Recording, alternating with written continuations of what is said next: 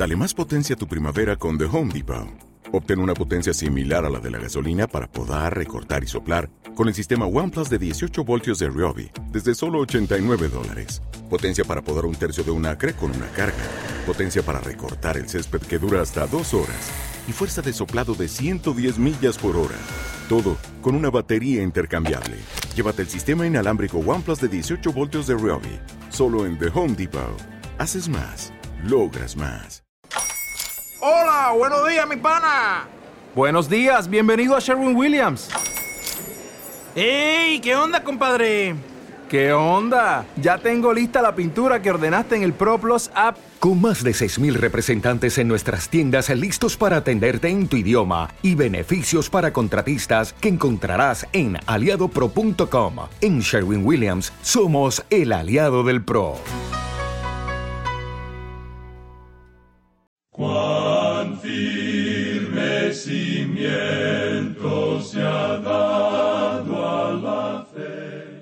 A través de la Biblia, un análisis de la Biblia libro por libro que le ayudará a crecer espiritualmente. Estos estudios fueron diseñados por el doctor J. Vernon McGee. Acompáñenos en este fascinante recorrido a través de la Biblia.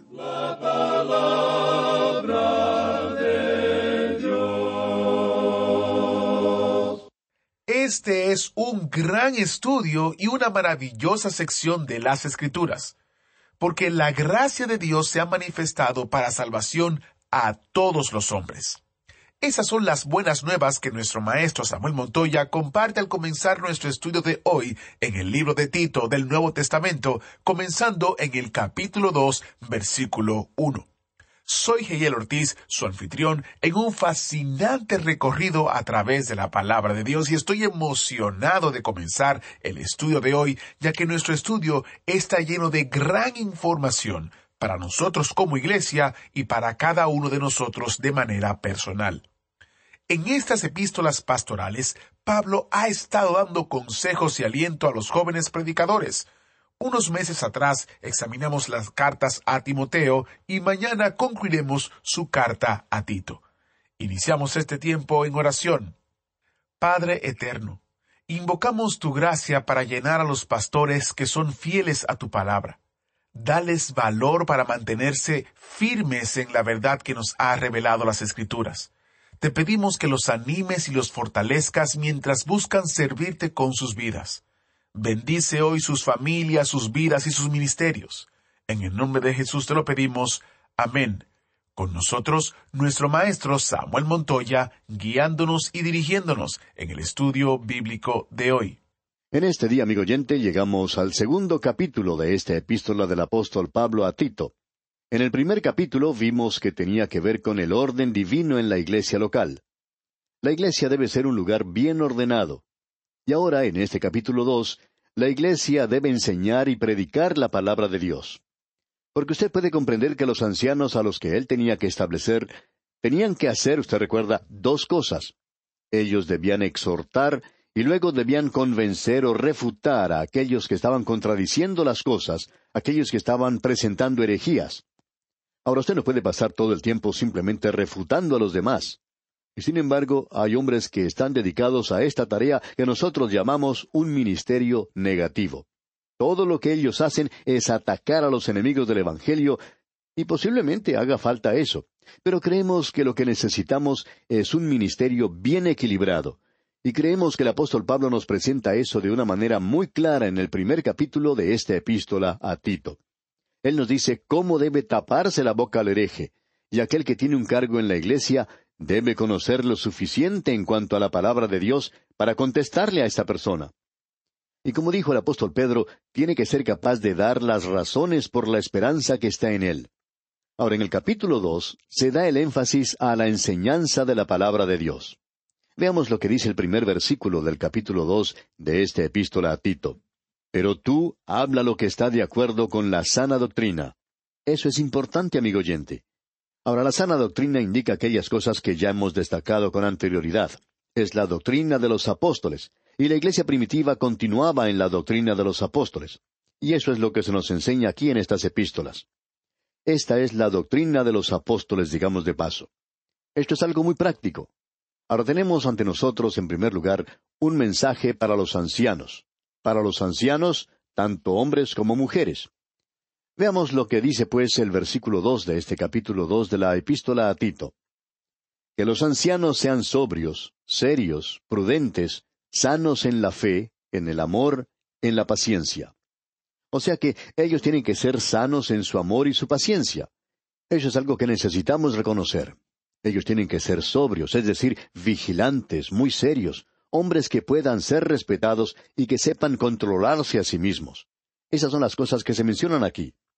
Tenemos luego el mensaje para las ancianas en el versículo tres, donde leemos Las ancianas asimismo sean reverentes en su porte, no calumniadoras, no esclavas del vino, maestras del bien. Ellas deben ser reverentes en su porte, no tienen que ser chismosas o borrachas, y ellas son las que deben enseñar a las mujeres jóvenes, como vemos aquí en el versículo cuatro, que dice que enseñen a las mujeres jóvenes a amar a sus maridos y a sus hijos. Ellas deben ser un ejemplo para estas mujeres jóvenes. Y continúa en el versículo cinco, a ser prudentes, castas, cuidadosas de su casa, buenas, sujetas a sus maridos, para que la palabra de Dios no sea blasfemada. Hay varias cosas que se pueden destacar aquí cuidadosas de su casa. Esto nos indica que deben trabajar en el hogar. Ahora quizá esto llegue a crearnos algunos problemas aquí, pero debemos decir esto. La responsabilidad principal de la esposa está en su hogar. Necesitamos reconocer que el hogar no es un lugar como una plaza de juegos nada más. Es un asunto bastante serio, por cierto, esto de ser esposa y de tener los hijos en el hogar. Es algo que uno no hace de manera ligera nada más. Es por eso que se da este énfasis aquí. Estamos seguros que el apóstol Pablo nunca hubiera dado su aprobación a estos movimientos de la liberación de la mujer que todavía existe. Quizá esto no les guste a nuestras oyentes, por lo menos a algunas de ellas. Sin embargo, debemos decir que nos oponemos a eso porque creemos que esto es algo equivocado. Creemos que las mujeres quieren ser tratadas como mujeres y no como hombres. Si usted va a algún establecimiento, a algún negocio, especialmente algunas oficinas grandes, puede notar que hay muchas mujeres que trabajan como secretarias. Y en algunos lugares están tratando por medio de la liberación de la mujer de ser ascendidas en las posiciones que ocupan. Ahora, estamos de acuerdo con esto, que según la habilidad de ellas, puedan ser ascendidas a ocupar un lugar más elevado. Pero también nos damos cuenta que cuando ellas salen del trabajo y tratan de subir a algún medio de transporte, siempre quieren ser las primeras. Y uno, claro, como caballero bien educado, tiene que cederles el lugar. Ellas están dispuestas a demandar ser iguales con los hombres, pero cuando llegan a cosas como estas, ya se olvidan de eso. Si se demanda ser igual, entonces hay que estar dispuestas a trabajar en lugares que son más difíciles y que demandan mucho más esfuerzo físico que la simple tarea de oficina.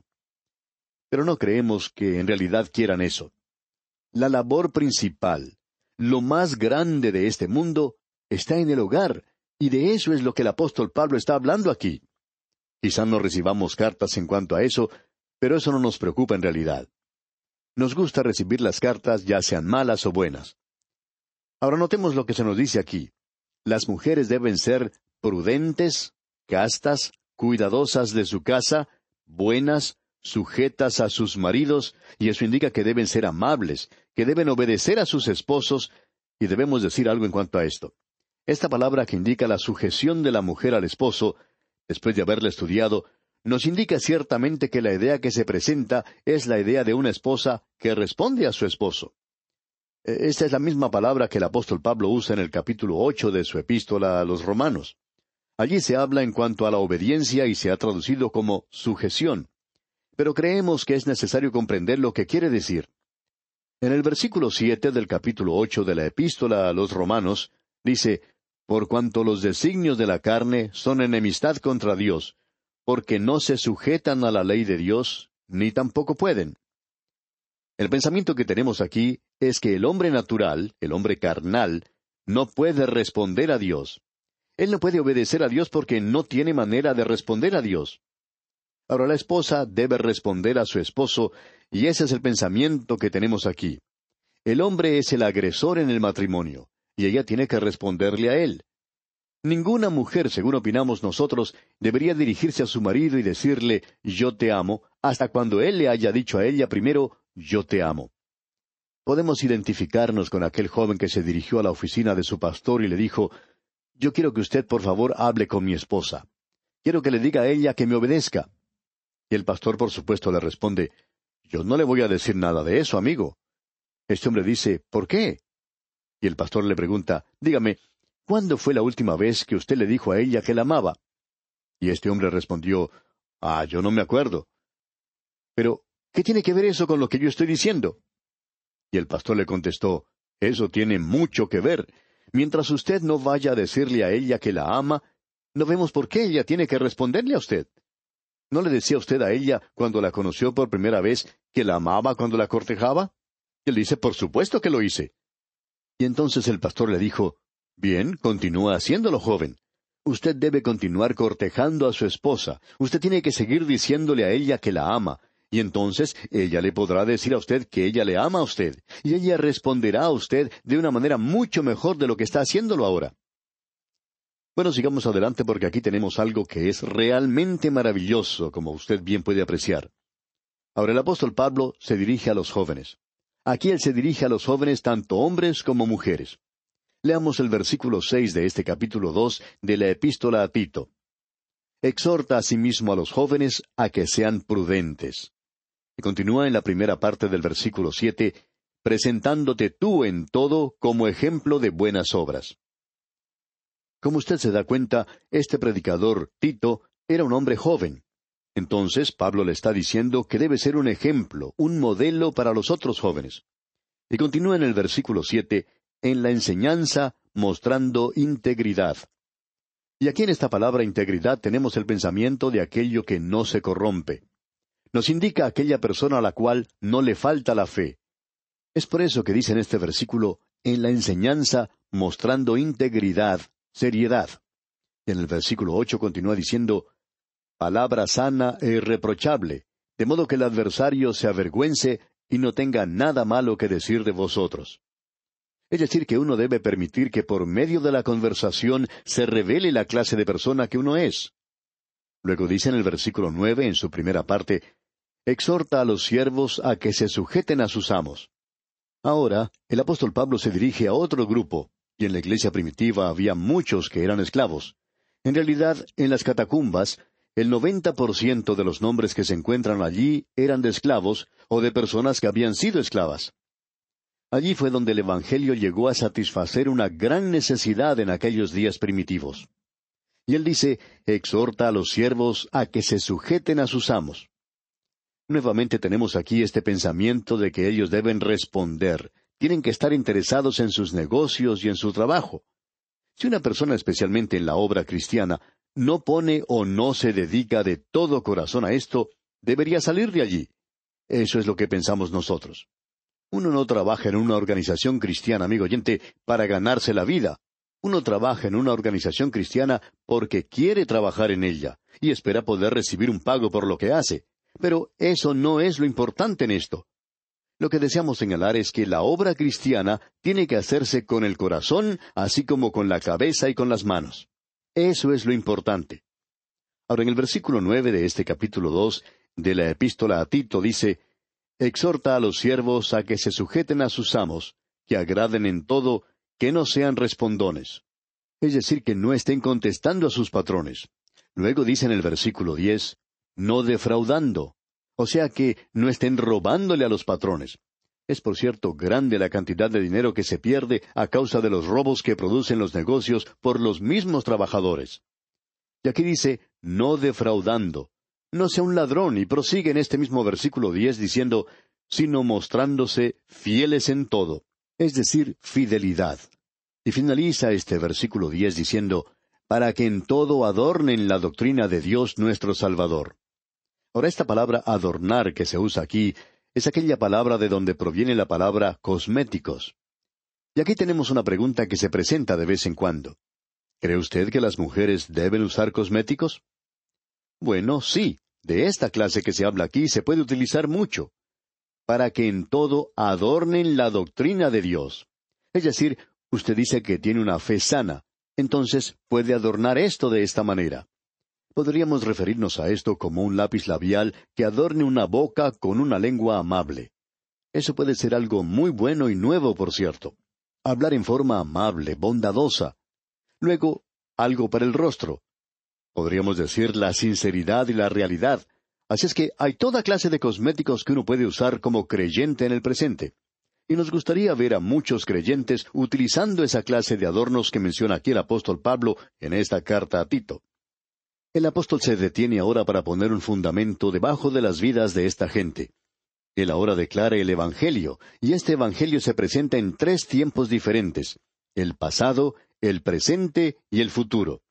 Usted tiene que haber notado en algún mapa que si viaja del oriente al occidente o del occidente hacia el oriente, hay muchos cambios de zonas de tiempo. Como por ejemplo, diríamos que cuando en Centroamérica son las siete de la mañana, en Europa puede ser alrededor del mediodía. Y si uno viaja de un lado a otro, tiene que pasar por varias zonas de tiempo.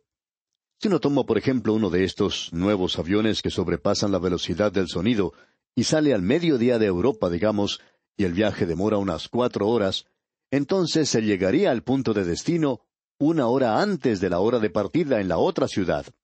Eso es algo realmente sorprendente. Pero aún más sorprendente y maravilloso es la gracia de Dios en el presente, y se nos presenta también en tres zonas de tiempo, digamos. La primera se nos presenta en el versículo once de este capítulo dos de la epístola a Tito, donde leemos Porque la gracia de Dios se ha manifestado para salvación a todos los hombres. Allí se refiere al pasado. Luego en el versículo doce se nos dice, enseñándonos que renunciando a la impiedad y a los deseos mundanos, vivamos en este siglo sobria, justa y piadosamente. Allí se hace referencia al presente. Y luego tenemos la tercera zona, es decir, el futuro, en el versículo trece, donde dice, aguardando la esperanza bienaventurada y la manifestación gloriosa de nuestro gran Dios y Salvador Jesucristo. Estas son las tres zonas de tiempo de la gracia. Tenemos aquí la gracia en tres zonas de tiempo. Ahora notemos lo que tenemos aquí. Leamos el versículo once. Porque la gracia de Dios. Pablo está diciendo, un momento, por favor. Él dice, yo quiero colocar un fundamento debajo de ustedes, creyentes de Creta, porque lo necesitan. Quiero poner debajo de ustedes la doctrina de la gracia de Dios. Ahora, la gracia de Dios aquí es la forma en que Dios nos salva, y el Evangelio, amigo oyente, no es meramente un buen consejo. Cierto predicador decía en una ocasión, Mi púlpito es un lugar para las buenas noticias, pero mi estudio, mi oficina, ese es el lugar para los consejos. El Evangelio, pues, no es un buen consejo, es buenas noticias. Y es mucho más que buenas noticias, es el poder de Dios para la salvación. Pablo aquí está aconsejando a Tito que demande de los cretenses que vivan vidas que adornen el Evangelio porque es el poder de Dios. Y no hay ninguna razón ni excusa para que un creyente viva una vida de derrota y fracaso, porque la gracia de Dios que brinda salvación se ha manifestado para todos los hombres. Y esta palabra manifestado representa epifanía. Se refiere a cuando Él vino hace más de dos mil años y lo que Él hizo por nosotros es el Evangelio. Él murió por nosotros, y Dios, por tanto, no nos salva por amor, ni nos salva por la misericordia. Por gracia sois salvos por medio de la fe, dice la Escritura, y esto no de vosotros, pues es un don de Dios. La misericordia es la compasión de Dios que le movió a Él a enviar a un Salvador para los hombres. Y usted se da cuenta de que Dios ama a los hombres, pero Dios no le salvó por amor. Si un hombre pudiera ser salvo por la misericordia de Dios nada más, entonces toda la humanidad podría ser salva. No hubiera sido necesario que Cristo muriera, uno podría evitar la cruz.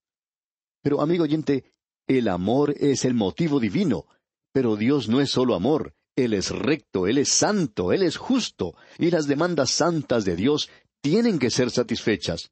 Sus demandas justas, su norma recta, debe ser alcanzada, y el amor puede desear salvar, pero la ley inmutable de la justicia hace que el amor no tenga poder para hacerlo. Así es que Cristo, al morir por nuestros pecados, Él pudo satisfacer las demandas santas de la justicia de Dios, y Dios entonces ahora puede salvar por gracia. ¡Cuán maravilloso es el ser salvo por la gracia de Dios! Cuando nosotros éramos culpables, Cristo pagó el castigo, Y la gracia no está implicada con el esfuerzo humano. Dios no le pide a usted que coopere para salvarle. Él no le pide a usted que tenga una buena conducta o un buen carácter. Dios solo le pide a los hombres que crean en Él, que confíen en Él, que acepten a Cristo, que tomen su camino. Y el camino de Dios es el mejor camino, es el único camino. Tenemos luego a la gracia de Dios enseñándonos que renunciando a la impiedad. Y Dios no está tratando de reformar a este mundo, está redimiendo a los hombres que aceptan a Cristo, y el Evangelio no le pide a los hombres que han rechazado a Cristo que hagan algo mejor. Ah, yo voy a tratar de hacer las cosas un poco mejor. Cuando usted dice eso, amigo oyente, sinceramente creemos que usted está mintiendo. No somos nosotros los que decimos eso. Juan fue quien lo dijo. Y si usted ha rechazado a Jesucristo, pues debe tratar de sacar todo lo que pueda de esta vida, porque eso es lo único que usted va a tener. Quizás su gobierno le pueda pedir a la gente que deje de fumar cigarrillos, porque quieren educar la gente. Pero Dios no le está pidiendo a usted que haga estas cosas, amigo oyente. Dios dice, coma, beba, que mañana morirá. Usted puede fumar si quiere porque mañana va a morir de cáncer, y entonces van a colocarle en un ataúd. Amigo oyente, Dios está llamando a aquellos que son suyos, aquellos que son redimidos por Él para que vivan por Él. Enseñar aquí significa educar niños, educar a los niños para que eviten toda la lujuria de este mundo. Luego tenemos esto de lo cual hemos hablado tanto antes. Aquí en el versículo trece leemos aguardando la esperanza bienaventurada y la manifestación gloriosa de nuestro gran Dios y Salvador Jesucristo. Esta es la esperanza bienaventurada, y eso será lo próximo que sucede en el programa de Dios. Él vendrá para sacar a su iglesia de este mundo. Esto también nos revela que el apóstol Pablo enseñó en cuanto a la deidad de Cristo. Dice, de nuestro gran Dios y Salvador Jesucristo. ¿Y quién es Él? Él es Jesucristo, amigo oyente. ¿Y qué fue lo que Él hizo? Él se entregó a sí mismo por nosotros para poder redimirnos. Él pagó un precio por nosotros para poder redimirnos no solo del pecado, aunque eso es cierto, sino para redimirnos de toda iniquidad. Y como dice el versículo catorce, y purificar para sí un pueblo propio, celoso de buenas obras. Amigo oyente, por cierto que Dios quiere que usted viva para Él, y por cierto que Él quiere que usted haga buenas obras, pero primero él tiene que redimirle a usted, amigo oyente. Luego, en el último versículo, el versículo quince de este capítulo dos de la epístola a Tito dice, Esto habla y exhorta y reprende con toda autoridad. Nadie te menosprecie. Tú eres un hombre joven. No permitas, pues, que los demás te menosprecien a causa de la vida que estás viviendo. Amigo oyente, ¿no le parece que esto es maravilloso? Todos los predicadores jóvenes deberían estudiar este libro de Tito. Y vamos a dejar nuestro estudio aquí por hoy, y Dios mediante continuaremos en nuestro próximo programa con el capítulo tres. Será pues hasta entonces que Dios le bendiga abundantemente, es nuestra ferviente oración. Muchas gracias al maestro Samuel Montoya. ¡Qué mensaje excelente! Si estos estudios en Tito han estado haciendo una diferencia en su vida, entonces queremos saber de usted hoy. Por favor, envíe un correo electrónico a atv@transmundial.org. Visite a través de la biblia.org barra testimonio o llámenos al número que daremos al final del programa en pocos minutos. Sus historias de cómo Dios está obrando en su vida nos animan mucho, así que por favor comuníquese con nosotros hoy. Y si usted conoce algún pastor joven que está necesitando material de estudio, puede recomendarle los comentarios de a través de la Biblia usted puede conseguir una copia gratuita en línea. Todos los comentarios que se han publicado están disponibles en a través de la biblia.org barra comentario. Y también usted puede conseguir una copia impresa visitando la plataforma de Amazon. En Amazon tenemos gran parte de nuestros contenidos de comentarios disponibles como descarga digital para Kindle o versión impresa. Para más detalles visite a través de la biblia.org barra comentario. ¿Fue de ayuda para usted el estudio de hoy? ¿Desea enviarnos algún comentario de lo que ha estado escuchando? Entonces escríbanos, no espere más. Nuestro correo electrónico es atv@transmundial.org. atv@transmundial.org. Si desea recibir las notas y bosquejos de lo que estamos estudiando, Suscríbase gratis en nuestra página en internet a través de la Biblia.org barra notas. A través de la Biblia.org barra notas. Dale más potencia a tu primavera con The Home Depot. Obtén una potencia similar a la de la gasolina para poder recortar y soplar con el sistema OnePlus de 18 voltios de Ryobi desde solo 89 dólares. Potencia para podar un tercio de un acre con una carga. Potencia para recortar el césped que dura hasta dos horas. Y fuerza de soplado de 110 millas por hora. Todo con una batería intercambiable. Llévate el sistema inalámbrico OnePlus de 18 voltios de Ryobi. Solo en The Home Depot. Haces más. Logras más.